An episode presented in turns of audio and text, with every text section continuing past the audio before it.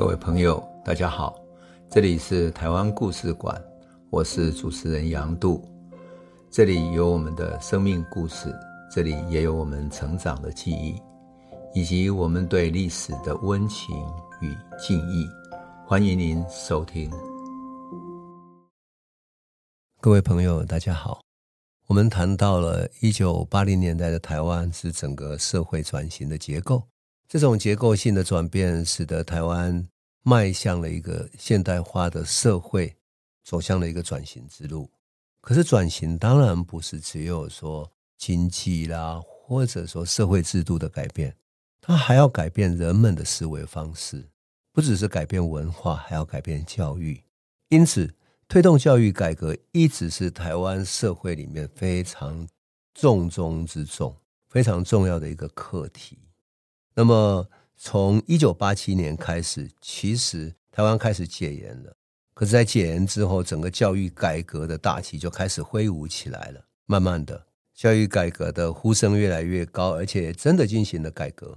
那么，我们就看到了许多制度改变，例如说，升高中的、升大学的制度改变了，学校里面的教育课纲啊，或者说教材也改变了。比如说。哦，教材原本是国立编译馆的，有国家制定的教材，后来教材也开放了，由民间可以去编订教材，然后由学校进行选择，教材也自由化了。当然，老师的课程还是要跟着教，但是最重要的是，还是大家都知道，最重要的是考试的体制嘛。所以，怎么考高中，怎么考大学，往往会决定了老师怎么教。因此，所有的改革的。制度性的构造等等的，都要跟着啊、这样的思路来改变。那么，从一九八七年开始，一直到二零二三年的是现在哈，其实已经三十几年了。那么，到底教育改革发生了哪些变化？说真的哈，真的是已经巨变了哈。我记得一九九零年代的时候，你会去到学校去看。真的是学校有很大的改变，教材多了，甚至于使用教材的本来是都是黑白的，现在变成很多彩色的教材，乃至于学生有很多新的课本了，而且学校的校舍也更华丽、更漂亮，设备也更新颖了。那校园也的确是比较民主、比较多元化了。可是呢，你只要进到校园里面看，就看到说，在华华丽的外表底下，从上到下哈，一连串的教育政策，从里到外。一连串的教育改革啊，大家好像忙碌不堪，可是在忙什么？真的大家都搞不太清楚。我还记得一九九八年、九九年的时候，我的小孩那时候正要上高中的时候，那么学校老师就说：“哦，我的小孩算是啊教育改革的第一届的白老鼠。”所以他们的考试制度改变了。怎么改变呢？学校说我们要跟家长、跟学生做一个说明。也就是说，学校它有各种不同的入学制度。你可以继续在这个学校，如果有高中的话，你可以继续直升高中。那你也可以参加高中联考，未来再去分发。那哪一些分数怎么计分等等，都搞不清楚。那所以学校要说明，因为这整个制度是全面的变革。那我去听了，结果我在学校里面听老师讲了两个小时，我是真的很认真听。为什么？因为我希望。我回到报社，那时候我在中国时报工作。我希望回到报社，我要写一篇社论，我要写一篇分析，告诉所有的家长说：你不要担心这个教育改革之后考试制度是这样的变革。然后我要把做成一个简明的这种图表跟说明。可是我听了两个小时还是没听懂，我就觉得我脑袋有这么坏吗？我我处理过各种更大的议题。我都还可以搞得懂啊！他那个每一科每一科细分的，或者考试制度里面的密密麻麻那种曲曲折折，真的是搞不懂哎。后来回家之后，我问我女儿说：“哎，你们学校那个考试制度怎么是这样？你你听得懂吗？”女儿说：“爸爸，你不要管他，我知道我怎么弄了，反正你就听我的好了，好吧？”我就信任我的女儿，她说她知道做选择，好，她真的做选择了。这一次之后，接下来是大学考试，她是。教改的第一届白老鼠，所以他那一届的大学考试做出什么样的改革呢？大学可以申请入学，所以他去申请学校了。可是学校呢，当然他要采取什么作为分数，采取哪一些特别的才能，或者说特别的分数呢？他要先有一次考试嘛。那那一次考试的分数，当然作为依据的话，还要再考虑这个学生的某一些特殊的取向啊等等。最后，我女儿觉得她考的那个学校她并不满意，后来她就直接参加那个最后的联考，通过联考去申请学校了。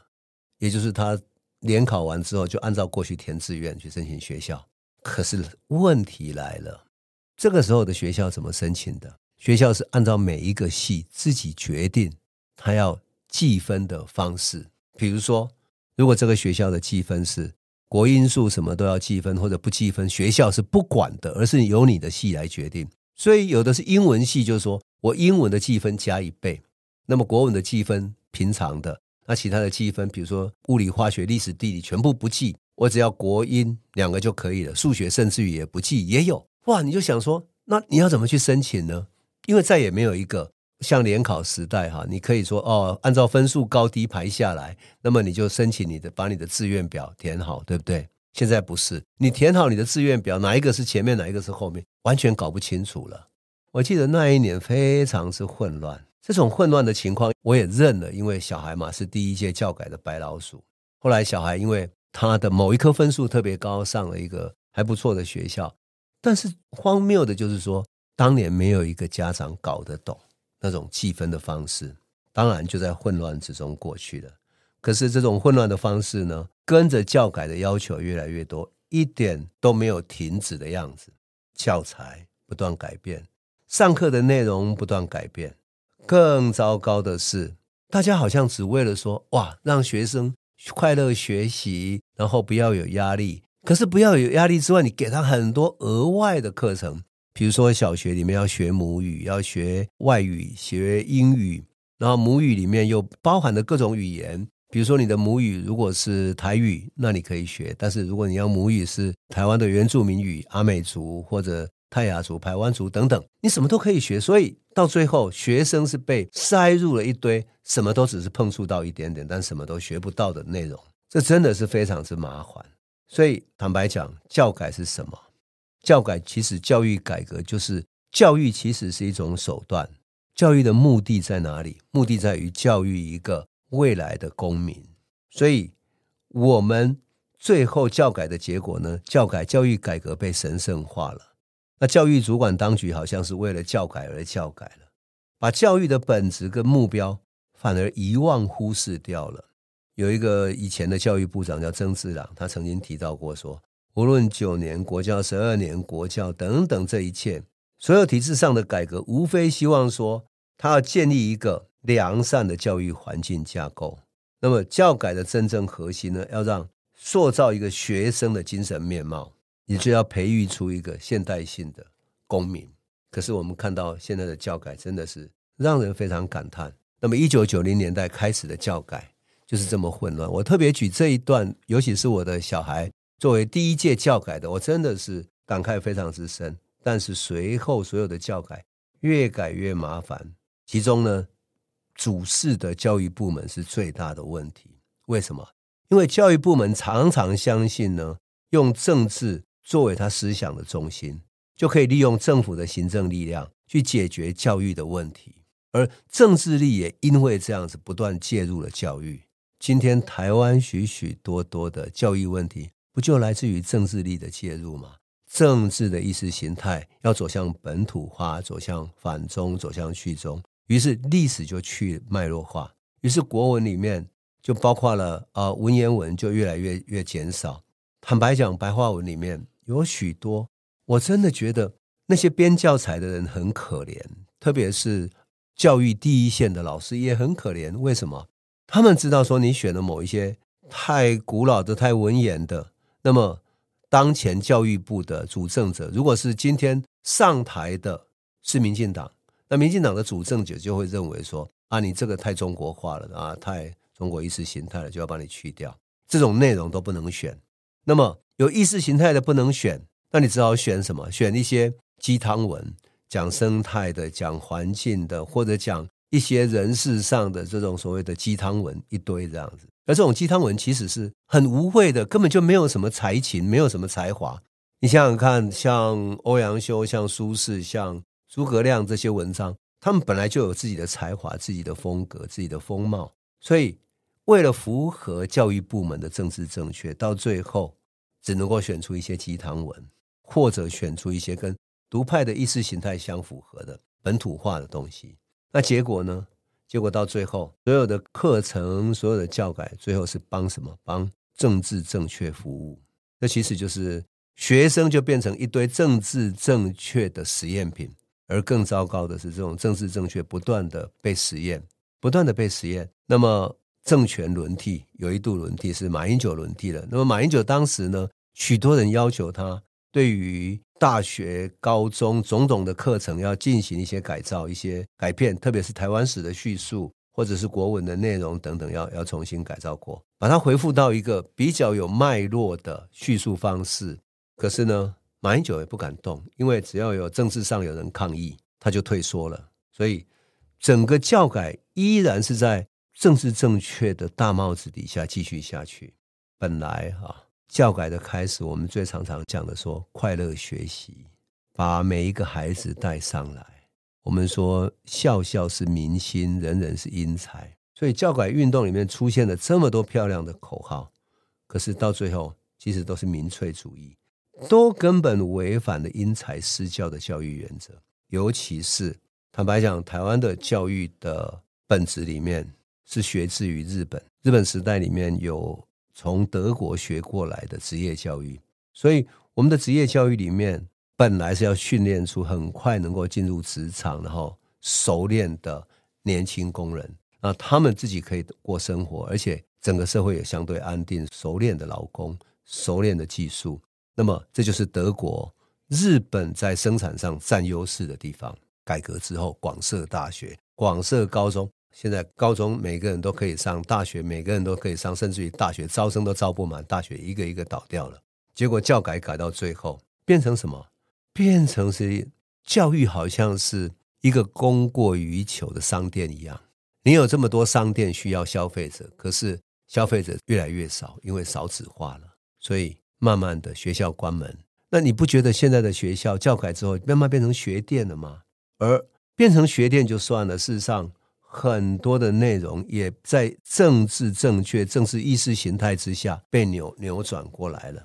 陈水扁时代开始，课纲不断被修改，然后每政权轮替一次，好像大家就要找课本修改一次。我每一次都觉得说，拜托你们这些大人，你们天天搞政治，你们以为你们可以这样子来修改学生的脑袋？你以为学生的脑袋那么笨吗？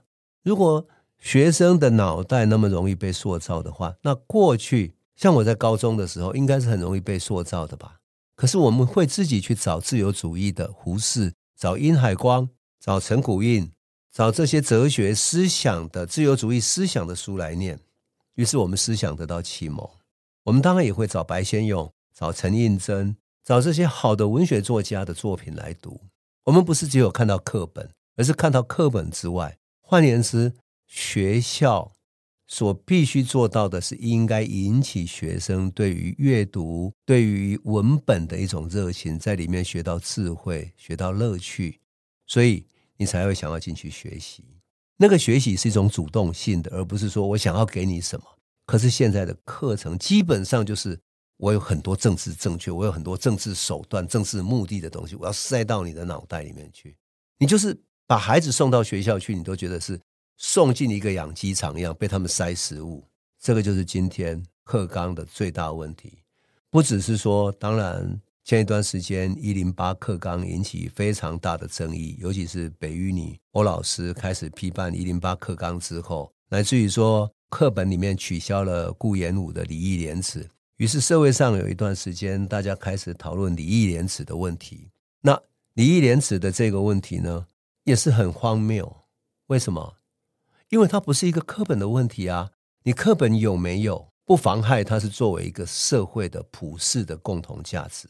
可是当时的立法院院长游锡坤他说什么？他说礼义廉耻是过去的呃君主时代的产物，我们民主时代每一个人都注重人权，所以并不需要这些。多么荒谬啊！资本主义的时代，十六、十七世纪，每一个人都要讲究诚信。因为资本主义需要诚信才能够运作。你到了二十一世纪了，你能够说哦，诚信是十七世纪欧洲神权时代、君权时代的产物，所以我们不需要诚信了吗？做人不需要诚信，不需要礼义廉耻吗？而且最重要的是什么？最重要的是礼义廉耻一点也不古老，它是一个人的一种生存的生命的价值观。这个价值观会决定了你在这个世界上介于判断人、判断事物的种种行为的准则。你知道，廉就是你觉得不应该取的，你就不能去取。那么耻就是说你要切切实实的觉悟。像耻，其实对于游锡堃这样的说法来讲，好像耻就是你会觉得耻辱那是古代的事情。可是现代的人来讲，你要知道耻辱是什么。你觉得耻辱的时候，羞耻的时候，你才有勇气去改正它。你就是要羞雪耻。所以你知道吗？我说，所有中国从古到今写“耻辱”这个词写最多的人是谁？你知道吗？写最多遍的人是谁？你知道吗？蒋介石，他在日记里面，从五卅惨案，一九二八年的五卅惨案开始，他日记里面一直写着要血耻，因为日本人在这里屠杀了我们的同胞。有一天我要血耻，血耻使他充满勇气，使他继续奋斗。他要坚血他的耻辱，他要清白的、光荣的重新站起来。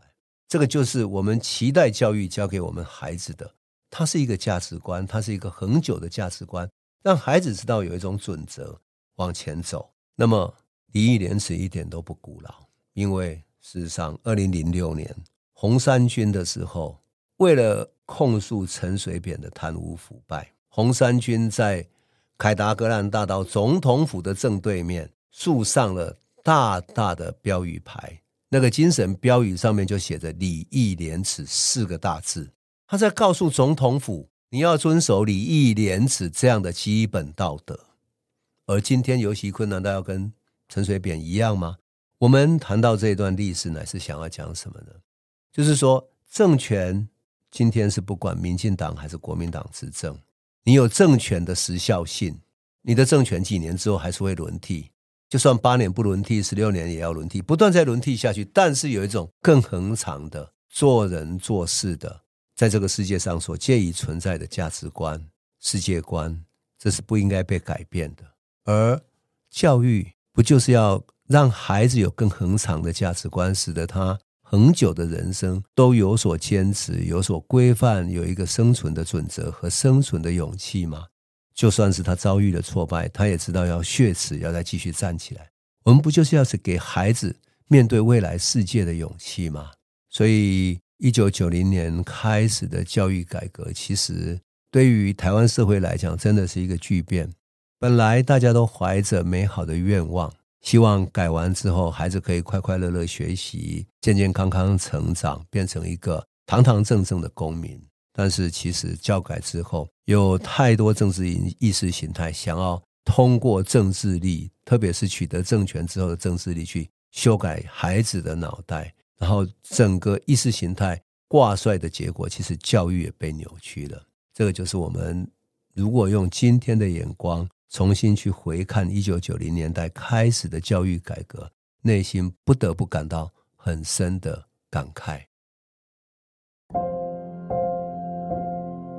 这里是台湾故事馆 Podcast，我们每周一、周五会固定更新新的台湾故事，请随时关注台湾故事馆粉丝页，按赞并分享。